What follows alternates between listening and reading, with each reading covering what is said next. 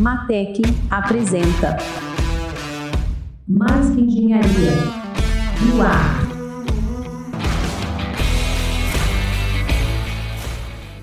Olá, tudo bem? Meu nome é Álvaro Gomes, sou engenheiro civil autônomo e hoje eu quero compartilhar com vocês um assunto muito importante: tecnologia do concreto. E por que falar sobre o concreto? Bom, o concreto ainda é o componente de maior responsabilidade na construção civil, visto que a maioria dos empreendimentos utiliza o concreto.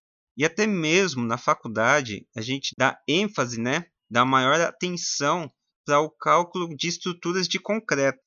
O concreto é uma rocha artificial e o seu uso remete desde os romanos, né, os antigos romanos. A denominação concreto corresponde ao béton em francês, os componentes do concreto são o aglomerante, que é o cimento, areia, brita e água. O coeficiente de dilatação térmica depende do fator água-cimento, que isso aqui a gente vai falar um pouquinho mais para frente, né? Que o, que o que caracteriza a resistência do concreto, uma boa resistência, é esse fator de água e cimento, né? Entrando aqui na parte mais técnica. Às vezes a pessoa ela pode pensar assim, às vezes a pessoa não conhece, fala assim: "Ah, coloca mais cimento que ele vai ficar mais resistente". Mas não, é nessa relação água e cimento que a gente vai obter a resistência desejada. Assim, os concretos eles podem ser gordos, né, quando o cimento consegue preencher os vazios do agregado. Então a gente imagina assim, eu tenho lá as partículas de areia, né, e, e brita lá, e o cimento ele consegue preencher todos esses vazios. Então eu tenho um concreto que a gente chama de concreto gordo. E também tem o concreto magro, que é o contrário, em que as partículas de cimento elas não conseguem preencher todos os vazios ali do, do, do agregado, né? E a gente lembra também que o concreto ele não apresenta características impermeáveis. Ou seja, o concreto ele é permeável. Então, se a gente vai usar concreto em alguma estrutura que vai ter contato com a água sempre, né, que vai ter sempre contato com a água, tem que passar ali um produto impermeabilizante.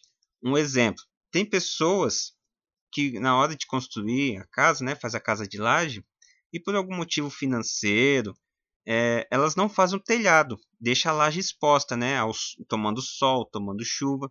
E isso daí, né, vai ocasionando a dilatação e quando vem uma chuva, fissurinhas que são abertas, né, ali por essa dilatação, a água da chuva vai penetrando nessas fissurinhas devagarzinho, devagarzinho até alcançar a armadura.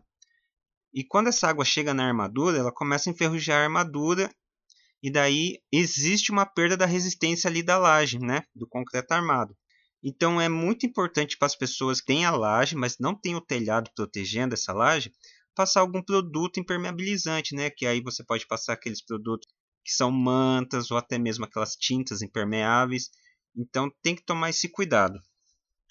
A contração aumenta com o teor de cimento, sendo que nos concretos gordos a contração se manifesta como gretas capilares, né? Quando tem muito cimento, existe uma retração muito rápida do concreto. E essa retração muito rápida, ela, ela vai aparecer aquelas gretas que parecem teinhas de aranha, assim, quando você olha, se você já observou, por exemplo, em pisos assim de cimento queimado, quando aparece é porque o cimento ele retraiu muito rápido. Isso também acontece nas estruturas de concreto. Então, quando eu coloco muito cimento, acontece isso. O concreto apresenta baixa resistência à tração, porém apresenta maior resistência à compressão. Ora, como sendo uma rocha artificial, se você pensar assim, ó, como um giz, e eu pensar que esse giz é feito de concreto, se eu pegar e puxar esse giz, eu consigo estourar ele facilmente. Porém, se eu tentar apertar esse giz, né, aquele giz de escrever na lousa, se eu tentar apertar esse giz, já vai ficar um pouco mais complicado. Já tem dificuldade de tentar é, causar alguma deformidade nele. Então é a mesma coisa que acontece com o concreto.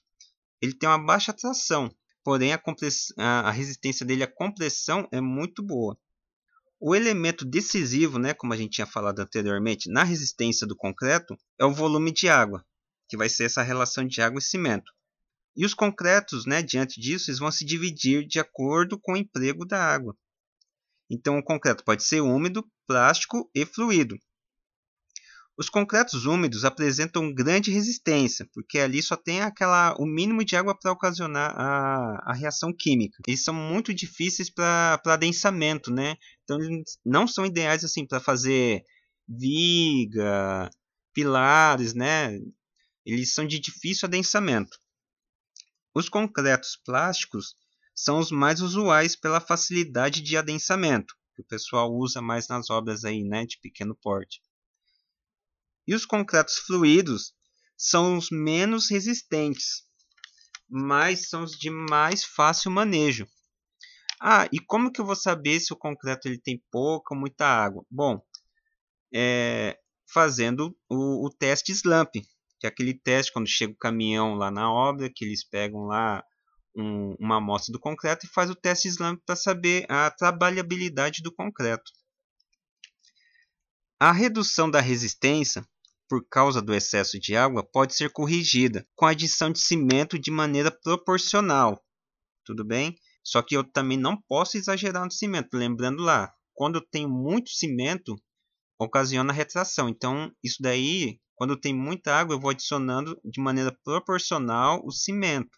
Então, tem que, tem que tomar muito cuidado nessa hora. O fator que vemos mais usual na literatura, né, nessa proporção de água e cimento, é de 0,5. E como que a gente fica sabendo disso, né? Como que se chega nesse número de 0,5, 0,4, né? Que são essa proporção, essa relação, né? De água e cimento. Através dos ensaios de laboratório, em que um corpo de prova é confeccionado e aos 28 dias, né? Que ele já, já é, ele atinge ali a sua resistência máxima, o concreto, conforme ele vai passando os anos, né? Ele vai sempre vai aumentando a resistência dele. Só que nos 28 dias que ele é confeccionado, existe ali uma, um aumento de resistência bem acentuado. Então, o que acontece com esse corpinho de prova depois dos 28 dias? Esse corpo de prova ele é colocado numa prensa, ele é rompido. Essa prensa ela vai comprimir esse corpinho de prova. E a partir daí, a gente vai obter o FCK, que é a resistência característica do concreto à compressão. Tudo bem? E como que a gente vai fazer o concreto? Né? Como saber como, como deve se confeccionar um concreto? Que, que, que vai me garantir que eu vou fazer um concreto legal? A gente tem que olhar, sempre se orientar né, pela NBR, pelas NBRs. E para o concreto é a NBR 12655 2015. E ela vai falar lá sobre os concretos. E lembrando, né, para quem faz o concreto na, na obra, assim, um saco de cimento de 50 quilos corresponde a mais ou menos a duas latas de 18 litros. Então, a metade de um saco de 50 quilos, né, vai corresponder a uma lata de 18 litros. E é isso que o pessoal usa na obra, quando faz o concreto na manualmente. Eles utilizam a lata de 18 litros. Tudo bem essa parte? E aí a gente entra naquela parte dos concretos. Eu tenho concreto convencional, que é aquele que é feito na obra, né? Eu tenho concreto pré-fabricado, naquele qual eu encomendo o concreto, que chega o caminhão, que ele já tem todas as especificações que o projetista é, pediu, o FCK. Eu tenho concreto armado, que é usado em vigas, lajes, pilares, né, que eu tenho aí o, a presença do aço eu tenho o concreto protendido, que é muito usado em pontes, viadutos. E eu tenho também o concreto de alto desempenho. Ele tem uma elevada resistência. E a gente pode citar, por exemplo, a ponte né, que fica lá na Coreia do Sul, Seonil. É muito bom que essa, é, ressaltar que essa ponte ela tem 3 centímetros de espessura.